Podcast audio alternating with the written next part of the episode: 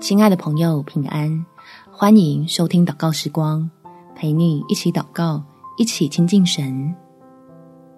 昨天再沮丧，今天仍有盼望。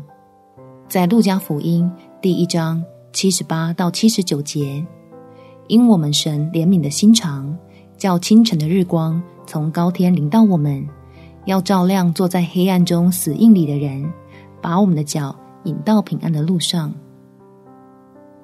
盼望是耶稣已经在十字架上完成，使你我有一个美好未来的保证，让我们就算遇见暂时的挫败，在天父的爱里就不怕算失败。我们一起来祷告：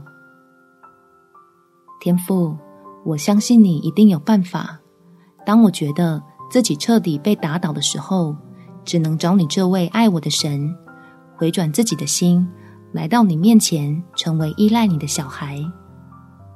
或许这在平常的我看来是胡闹，但是现在已经身心俱疲的我，就必须用这种方式争取到能安心喘息的空间，让我可以在你的话语里面恢复力量，也求你出手帮忙，使混乱的事情找到方向，并且改变原以为靠自己没问题的骄傲，重新定义我所认为的坚强。将凡事都建立在基督带来的盼望。感谢天父垂听我的祷告，奉主耶稣基督的圣名祈求，阿门。祝福你，不再靠着自己逞强，有美好的一天。每天早上三分钟，陪你用祷告来到天父面前，重新得力量。耶稣爱你，我也爱你。